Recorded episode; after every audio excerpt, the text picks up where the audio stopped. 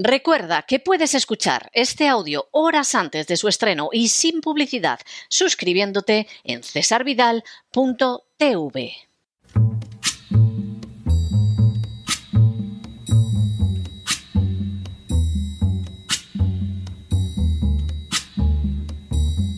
La voz con César Vidal, desde el exilio. When the night has come and the land is dark and the moon is the only light we'll see. No, I won't be afraid. Oh, I won't be afraid just as long as you stand, stand by me. Muy buenos días, muy buenas tardes, muy buenas noches y muy bienvenidos a esta nueva singladura de la voz. Soy César Vidal, hoy es el jueves 23 de marzo de 2023 y me dirijo a los hispanoparlantes de ambos hemisferios, a los situados a uno y otro lado del Atlántico y como siempre lo hago desde el exilio. Corría el año 1808 y más concretamente el día 2 de mayo, cuando estalló en Madrid una sublevación del pueblo contra el invasor francés. Al frente de un ejército superior en número, veterano y bien pertrechado, el mariscal Murat, que ostentaba el mando de las tropas invasoras francesas, aplastó la rebelión y dedicó todo el día 3 de mayo a fusilar sin juicio previo a centenares de patriotas madrileños, un crimen espantoso que quedaría reflejado en el lienzo por el genial pintor Goya. El 4 de mayo, cuando aún estaban calientes los cadáveres de centenares de fusilados por las tropas francesas, los jefes y oficiales del ejército español decidieron rendir homenaje a Murat. Los hechos quedaron reflejados en la Gaceta de Madrid del 6 de mayo de manera elocuente. Se señalaba así que todos los oficiales generales y toda la oficialidad de la tropa de la Casa Real y de la guarnición de esta corte han tenido la honra de presentarse ante Su Alteza Imperial y Real, es decir, Mira, para reiterarle la oferta de sus servicios. Mira, por supuesto, aprovechó el acto, según la citada fuente, para razonar con estos buenos y valerosos españoles acerca de los recíprocos intereses de Francia y España, de la libertad de los mares y del influjo que debíamos tener en las transacciones políticas del continente. La conclusión de la reunión de Murat con los jefes militares españoles constituyó una verdadera declaración de principios. Todos han accedido con respeto y ardor a tan juiciosas reflexiones manifestadas con energía. La capitulación de los altos mandos militares españoles era obvia, pero por si no bastaba, también el día 4 de mayo la Junta Suprema de Gobierno celebró una reunión a la que admitió a Murat que consiguió que lo nombraran presidente. Ese mismo 4 de mayo, Fernando VII, el rey de España, devolvió por escrito y en Bayona la corona a su padre Carlos IV. El viejo Borbón se apresuró entonces a escribir antes de que acabara el día a Murat, nombrándolo su lugarteniente general del reino con la autoridad emanada de ese cargo. De manera bien significativa, el monarca español se dirigía al invasor francés como mi señor hermano, y concluía con un suplicándoos, oh príncipe, tengáis a bien aceptar este nombramiento que dará la tranquilidad a mi alma. Por si la traición de las autoridades civiles, políticas y militares fuera poca, los obispos españoles y el Consejo de la Inquisición en España también rindieron homenaje al asesino militar francés e informaron a los españoles de que cualquier nuevo conato de resistencia contra los invasores sería castigado con la pena de excomunión. Todas las autoridades españolas, civiles, militares y religiosas se habían rendido ante el emperador de Francia, y sería tarea dura y solitaria del pueblo español el enfrentarse con Napoleón. En las últimas horas hemos tenido nuevas noticias sobre la voladura del Nord Stream 2. Sin ánimo de ser exhaustivos, los hechos son los siguientes. Primero, Hace seis semanas, el periodista ganador del premio Pulitzer, Seymour Hersh, publicó un reportaje basado en fuentes anónimas donde revelaba que el presidente Biden había sido quien había ordenado la destrucción del Nord Stream 2. Segundo, el Nord Stream 2 era un conducto de gas que valía más de 11.000 millones de dólares y que tenía como propósito hacer llegar a Alemania el indispensable gas ruso. Tercero, las revelaciones de Seymour Hersh tuvieron repercusión especialmente en Alemania y en alguna otra nación de Europa Occidental, pero fueron silenciadas casi por completo en los Estados Unidos. Cuarto, ahora Seymour Hersh ha publicado información adicional sobre este acto de guerra de la Casa Blanca que perjudica gravemente a un aliado como es Alemania. Quinto, según Hersch, hace dos semanas, tras la visita del canciller alemán Olaf Scholz a Washington, las agencias de inteligencia de Estados Unidos y de Alemania intentaron ocultar la verdad sobre lo sucedido con el Nord Stream 2. Sexto, para ocultar esa realidad, se filtró al New York Times en Estados Unidos y al semanario Die Zeit en Alemania un conjunto de historias falsas que intentaban contrarrestar la realidad de que Joe Biden y un conjunto de operativos americanos habían sido los responsables de la voladura del Nord Stream 2. Séptimo, de manera bien reveladora, los ayudantes de prensa de la Casa Blanca y de la CIA negaron su responsabilidad en la voladura del Nord Stream, y de forma todavía más reveladora, ninguno de los periodistas asignados a la Casa Blanca le preguntaron al secretario de prensa si el presidente Biden iba a ordenar una investigación sobre la voladura del Nord Stream. Octavo.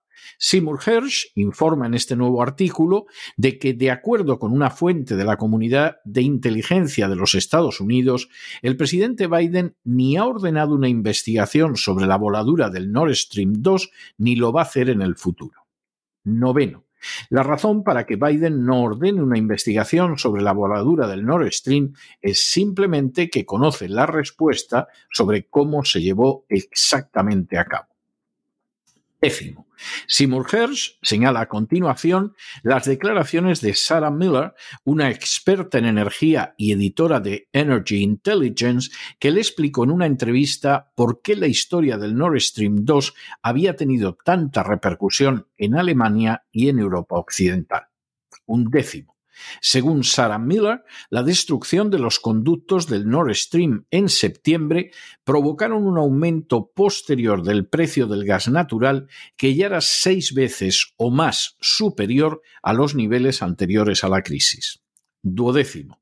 Según Sarah Miller, la voladura del Nord Stream a finales de septiembre provocó que los precios de las importaciones de gas subieran un mes más tarde, en octubre, a 10 veces de lo que eran antes de la crisis.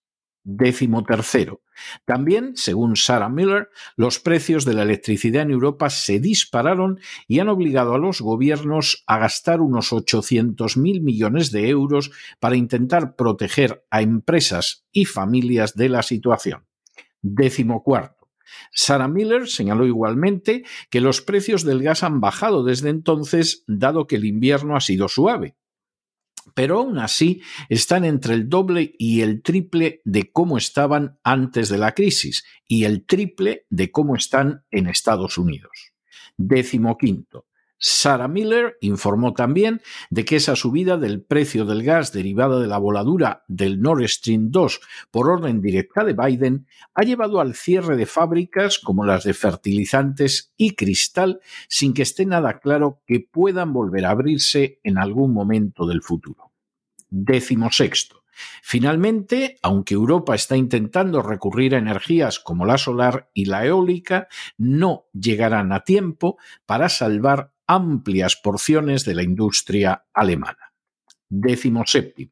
Teniendo en cuenta estos datos, se puede entender a la perfección el viaje que a inicios de marzo realizó el canciller alemán Scholz a Estados Unidos. De hecho, el viaje solo incluyó dos eventos públicos que fueron un breve encuentro entre Biden y Scholz para intercambiar alabanzas ante el cuerpo de prensa de la Casa Blanca y una entrevista de Olaf Scholz en CNN con Farid Zakaria, donde de manera bien significativa no se abordó el tema de la culpabilidad por la voladura del Nord Stream 2. Décimo octavo. De manera también muy reveladora, el canciller Scholz viajó a Washington sin periodistas alemanes, sin una comida formal en la agenda y además se excluyó, a pesar de ser lo habitual, la rueda de prensa conjunta de los dos dirigentes. Décimo noveno. En lugar de toda la ceremonia habitual, el viaje de Scholz a Washington se redujo, además de la entrevista de la CNN, a un encuentro de 80 minutos con Biden sin la presencia de ayudantes durante la mayor parte del tiempo.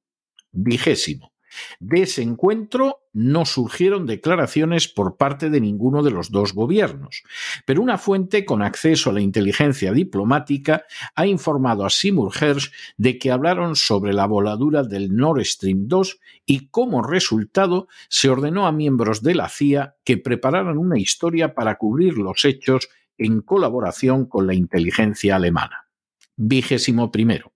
En palabras de la comunidad de inteligencia, la CIA tenía que pulsar el sistema con la intención de evitar la afirmación de que Biden había ordenado la destrucción del Nord Stream.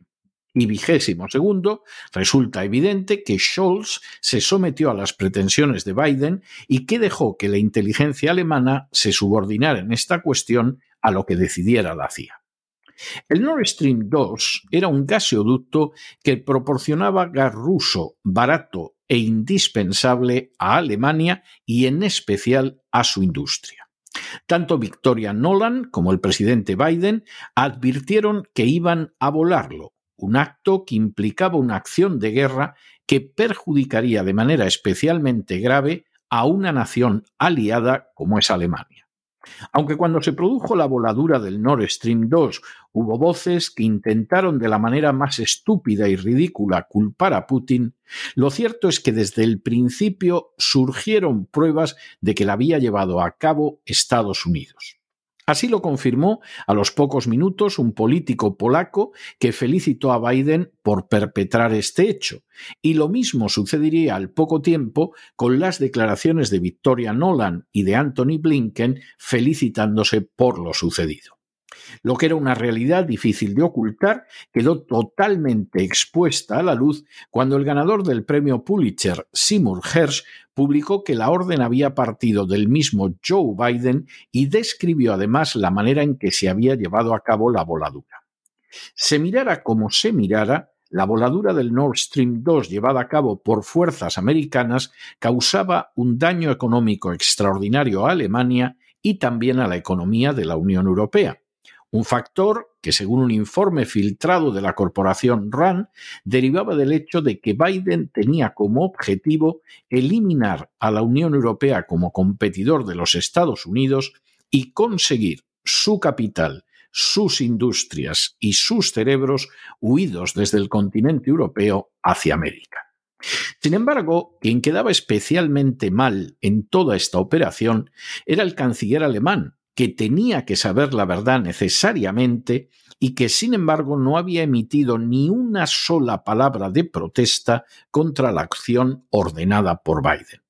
Ahora sabemos que Scholz, como antaño hizo Napoleón con Fernando VII y Carlos IV, fue convocado a la presencia del presidente Biden y en un encuentro que no llegó a la hora y media, no solo aceptó que no se publicara la verdad, sino que también se sometió a mentir y por añadidura aceptó que la inteligencia alemana recibiera instrucciones de la CIA para fabricar una historia ridícula con la finalidad de ocultar la verdad a sus conciudadanos alemanes. Se mire como se mire, a nadie le puede caber la menor duda de que los alemanes tienen como canciller a un traidor a su patria como aquellas instituciones caducas, egoístas y miserables, desde la monarquía y la Iglesia católica a los mandos políticos y militares que decidieron honrar a Murat, el invasor y asesino de españoles, Scholz ha arrojado a la cuneta la soberanía alemana y el desarrollo de su economía para satisfacer los dictados de Biden en relación con la guerra de Ucrania. Que decenas de millones, no solo de alemanes, sino de europeos, padezcan esas consecuencias, no parece haberle importado mucho a Scholz, y lo peor es que el ejemplo histórico de España en aquel lejano 1808 deja de manifiesto que el pueblo puede cargar con el sufrimiento y la sangre de acciones semejantes, pero los traidores, al fin y a la postre, sean reyes, obispos, políticos o militares, no pocas veces acaban saliendo impunes de sus felonías. Pero no se dejen llevar por el desánimo o la frustración, y es que a pesar de que los poderosos muchas veces parecen gigantes, es solo porque se les contempla de rodillas y ya va siendo hora de ponerse en pie. En el tiempo que han necesitado ustedes para escuchar este editorial, la deuda pública de España ha aumentado en cerca de 7 millones de euros y una de las razones es que el actual gobierno español y el conjunto de las fuerzas parlamentarias, en lugar de defender los intereses nacionales, prefieren agachar la cabeza, traicionar a su pueblo y aplaudir como focas al liberticida corrupto que tiene por nombre Zelensky. Muy buenos días, muy buenas tardes, muy buenas noches. Les ha hablado César Vidal desde el exilio. Que Dios los bendiga.